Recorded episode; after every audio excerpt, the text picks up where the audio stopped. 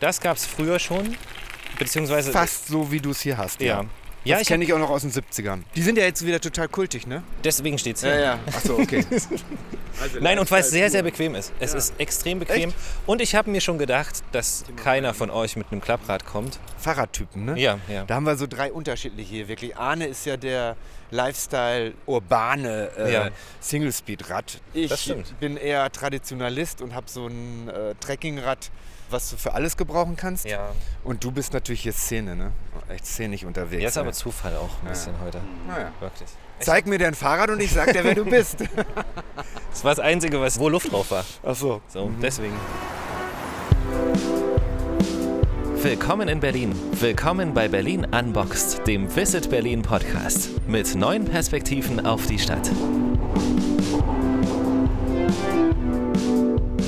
Raus ins Grüne, entlang des Mauerradwegs oder auf Erkundungstour quer durch die Stadt. In Berlin gibt es ein gut ausgebautes Fahrradwegenetz, um von A nach B zu gelangen, von zu Hause zur Arbeit, zum Einkaufen oder mit dem Lastenrad zum Kindergarten und wieder zurück. Und in keiner anderen Stadt gibt es so viele thematische Touren zu spannenden Schauplätzen, zu Film- und Seriendrehorten, zu architektonischen Highlights und, wenn Sie mögen, sogar zurück in die Vergangenheit. Und an solche Orte nehmen wir Sie mit in dieser Episode Berlin Unboxed.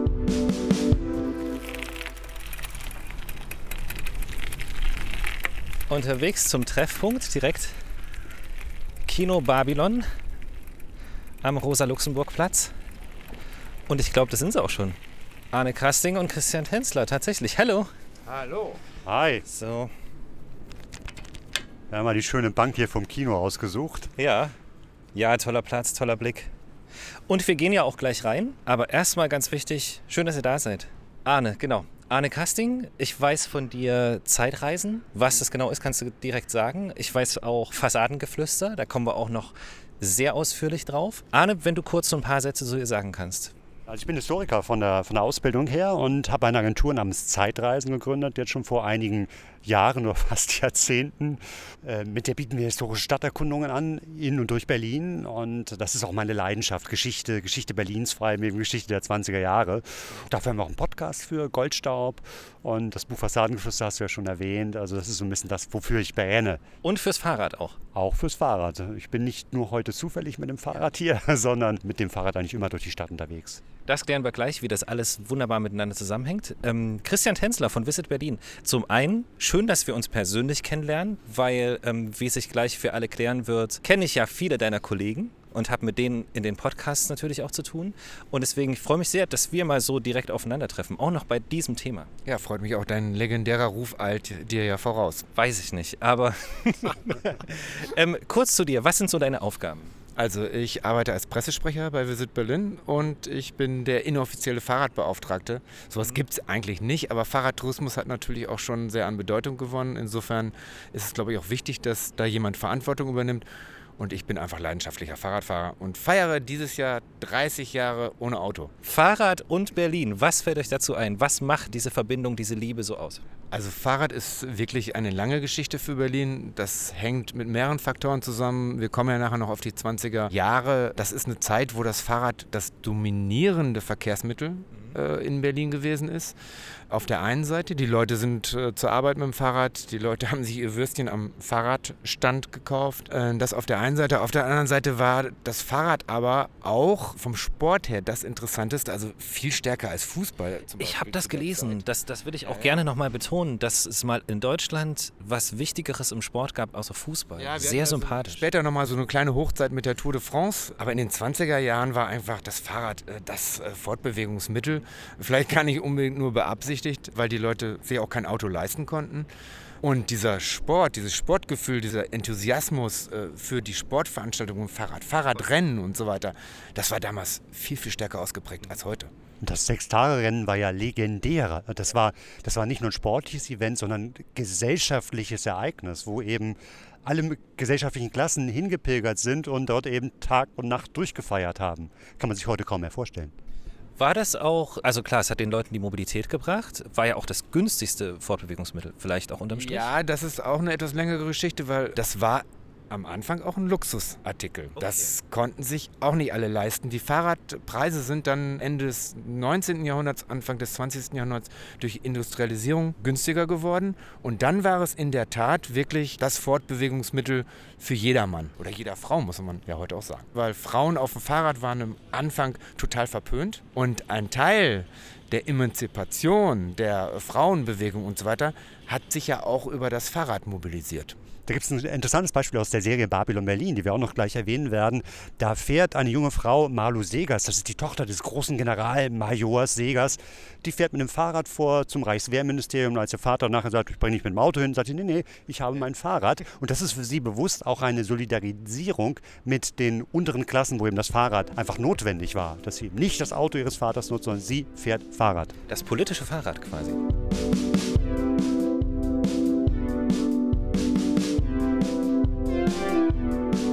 Und auch heute ist für viele Berlinerinnen und Berliner das Fahrrad das Fortbewegungsmittel der Wahl, um schnell von A nach B zu kommen, was nach und nach ja auch immer besser funktioniert. Ja, und wir wollen ja auch umweltfreundlich von A nach B kommen und wir wollen noch was für unsere Gesundheit, für unseren Körper tun. Insofern passt das auch ganz gut zusammen, was da im Moment auch passiert, was auch in Berlin passiert. Und Berlin ist ja, wenn man das in einer Großstadt mit anderen Großstädten vergleicht, ist es ja sehr fahrradfreundlich auch. Wir haben ja tolle Fahrradwege. Da hat sich in den letzten Monaten, um nicht zu sagen Jahren, auch viel getan. Auf dem Weg zur Fahrradstadt, kann man das so sagen, oder wäre das ein zu großes Wort? Nee, das ist überhaupt kein großes Wort. Das Mobilitätsgesetz sagt ja, wir sind auf dem Weg, den Straßenraum neu aufzuteilen und neu zu verteilen. Da spielt das Fahrrad eine ganz, ganz große Rolle. Und das hat natürlich jetzt im Rahmen der Energiediskussion nochmal äh, einen besonderen Stellenwert und eine höhere Bedeutung bekommen. Also insofern Fahrradstadt, doch, das ist genau da, wo wir hinwollen. Und man kann mit dem Fahrrad die Stadt nochmal anders erkunden. Man kann also Sightseeing mit dem Fahrrad machen. Denken manche Leute vorher gar nicht drüber nach und sehen das dann hier in Berlin und sagen, hey, das geht ja hier prima. Und schwupp haben sie eine neue Möglichkeit, irgendwie die Stadt zu erkunden. Und viele von denen kommen dadurch auch aufs Fahrrad und sagen dann zu Hause, ey, man, das war eigentlich toll in Berlin. Warum fahre ich nicht eigentlich auch zu Hause mal Fahrrad? Ja. Wollen wir mal ins Kino rein? Da hätte ich jetzt echt Lust drauf. Wir sind mit äh, einer Musikerin verabredet, die hier im Kino original die Orgel spielt. Aus, aus den Stummfilmzeiten. Ja, quasi. das muss ich ganz kurz nochmal sagen und meine Liebe zu diesem Kino hier gestehen. Das Kino Babylon, im Jahr 1929 gebaut, noch als Stummfilmkino, also kurz bevor der Tonfilm sich durchgesetzt hat. Und deshalb hatte es eben eine Stummfilmorgel und auch einen Orchestergraben. Und das ist noch erhalten. Diese Stummfilmorgel äh, ist wirklich ein, ein Unikat in dieser Form in Deutschland. Sie funktioniert noch und klingt wunderbar. Und Anna, das ist die festangestellte Organistin, spielt zu Stummfilmen oder im Vorprogramm von den großen, großen Klassikern wie Metropolis, wo dann eben ein Orchester auch eingesetzt ja, wird. Ja. Und das gibt es sonst nicht in Deutschland. Deshalb ist dieses Kino ja mein absolutes Lieblingskino.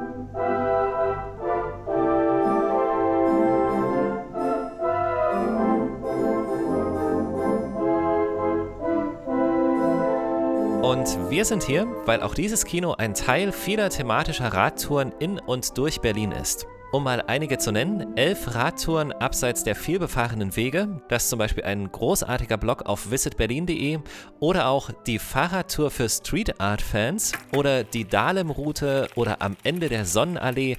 Die Liste an Touren ist genauso lang wie sehenswert. Sehr beliebt ist natürlich die Route entlang des Mauerradwegs mit Currywurst bei Konopkes Imbiss in der Schönhauser Allee. Und es geht noch weiter zurück in die Vergangenheit auf eine Zeitreise in die, na klar, 20er Jahre. Und da schließt sich der Kreis auch zu unserem Gast Arne Krasting von der Agentur Zeitreisen. Arne, ist es nur ein Gefühl oder sind die 20er Jahre auch so ein bisschen sowas wie unser Lieblingsthema? Also grundsätzlich ja, die 20 Jahre, das ist so ein bisschen das Lieblingsjahrzehnt der Deutschen. Das kommt immer wieder so in, in Wellen hoch und hat mal Konjunktur, mal ein bisschen weniger. Und jetzt seit einigen Jahren hat es Hochkonjunktur. Mhm. Das liegt an verschiedenen Gründen. Einmal, dass wir 100 Jahre gewissermaßen Jubiläen feiern von ganz vielen Daten. Also wir haben jetzt 100 Jahre 20er Jahre. Wir sind in den 20er Jahren? In den 29er ja. Jahren, ja. Die nicht ganz so gut angelaufen sind, wie wir uns erhofft haben. Andere Geschichte. Das ist das eine Thema. Das andere ist tatsächlich die Serie Babylon Berlin, die nochmal einen enormen Schub Schub ausgelöst hat und das Thema wirklich weit über Berlin platziert hat. Und durch die Serie hat es auch noch für uns eine ganz andere Bedeutung bekommen. Und auch dadurch, dass wir die Touren zur Serie machen, sind wir dadurch mittendrin und können von diesem Boom, von diesem Hype auch durchaus profitieren. Vielleicht nochmal zu dem Hype. Ich meine, die jetzige Zeit ist eine Zeit des Umbruchs Und die 20er Jahre waren auch eine Zeit des Umbruchs. Und da gibt es natürlich auch Parallelen, so unterschiedlich die Situation auch ist. Es gibt Parallelen. Und diese Parallelen, glaube ich, das ist das, was den Menschen gerade diese 20er Jahre so nahe bringt. Und wir merken das ja auch bei allen unseren Touren, auch überhaupt, wenn wir Themen ausspielen. Ja, das ist attraktiv. Das nochmal getoppt mit einer Serie, die sozusagen das einem auch bildlich vor Augen führt. Ich glaube, das ist äh, der Grund für diesen Boom in weiter Ferne so nah. Das ist so mein Lieblings, meine Lieblingsbeschreibung eigentlich dieser Zeit. Also es ist sehr, sehr lange her, 100 Jahre, aber viele Sachen kommen uns eben so verdammt aktuell vor. Also einmal im Positiven, dass diese Zeit so modern war in vielen Dingen, aber eben auch, was jetzt Parallelen angeht, ob es politisch ist oder wirtschaftlich, die dann eher erschreckend sind. Ich möchte mit etwas Positivem vielleicht dann enden, sagen ja, die Partyszene in den 20er Jahren, also die Feierlust und Feierlaune, das Eskapistische, war natürlich extrem extrem. Und so ein bisschen habe ich mich hier äh, gefühlt, als ich nach Berlin gekommen bin, Ende der 90er Jahre. Und davon ist ja auch was geblieben, von dieser Feierlust und Feierlaune. Du hattest die Touren schon angesprochen. Ihr macht die Touren zur Serie, also zu den Drehorten quasi letztendlich.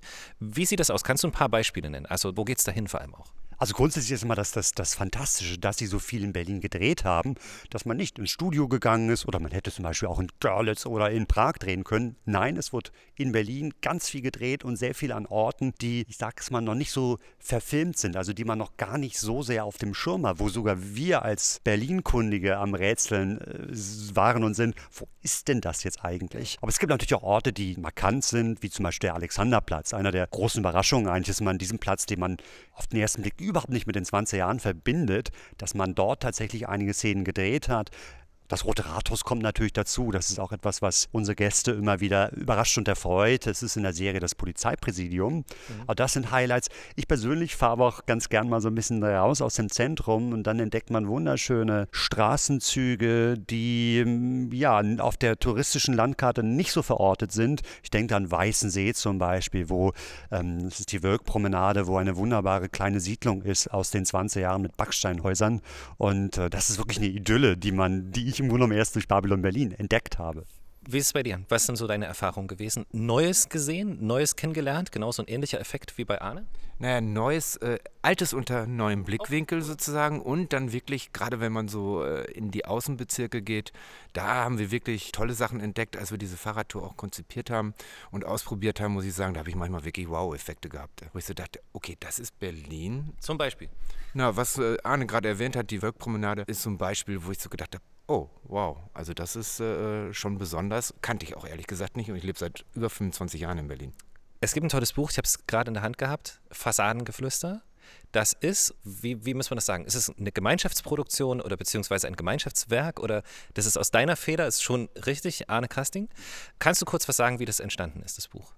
Es ist tatsächlich ein Corona-Produkt, ja. als wir eben keine Touren mehr machen konnten. Äh, da war meine Idee, dass ich die Orte, die ich sonst den Gästen zeige, eben äh, mit einem Buch ihnen nahebringe. Und dann ist daraus ganz viel erwachsen irgendwie. Das sind 75 Orte, alles Gebäude aus den 20er Jahren. Gebäude, die in dieser Zeit entstanden sind, von dem Kino über die Wohnsiedlung bis zum S-Bahnhof, also alle möglichen Gattungen auch. Die habe ich dann aufgesucht und schöne Fotos gemacht, Texte dazu geschrieben, Anekdoten dazu geschrieben und dann war irgendwann das Buch fertig. Aber vorher hatte ich noch Christian mit dazugeholt, weil ich wollte unbedingt. Das ist abgefahren.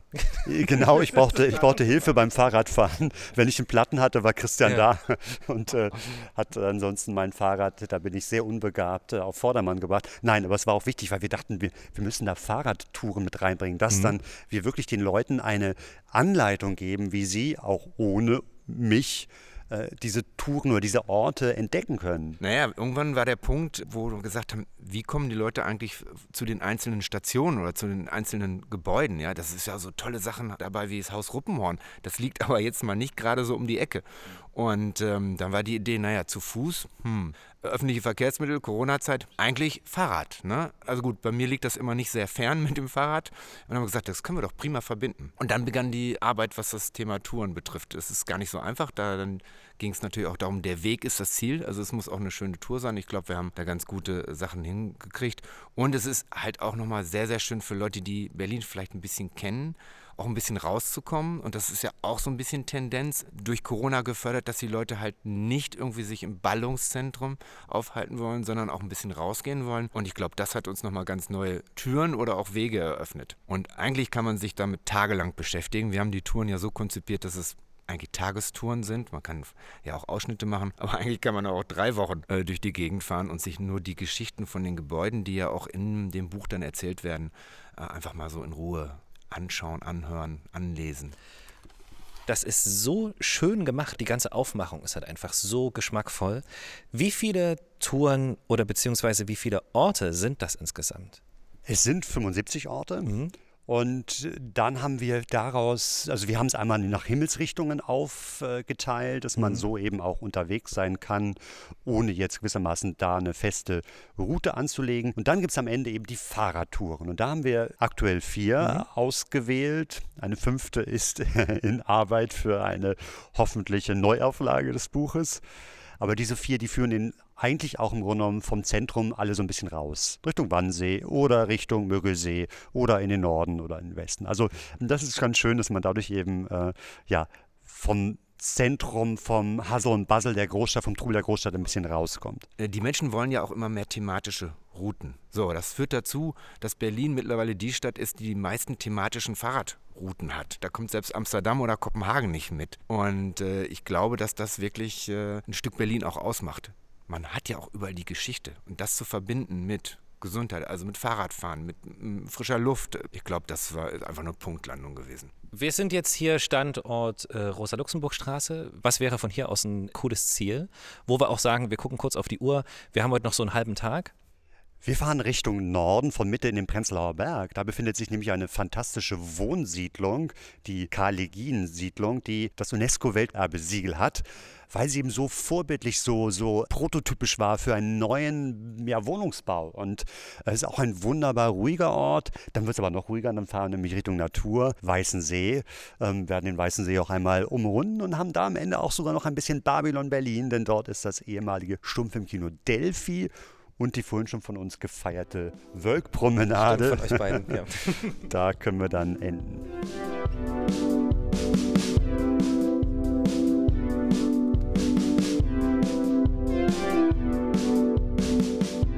Okay, nächster halt Prenzlauer Berg, das ist unsere Route für heute. Ich sage auf jeden Fall erstmal vielen, vielen Dank und zwar an Arne Krasting. Danke für deine, für das Buch auch mal, muss ich auch mal kurz sagen.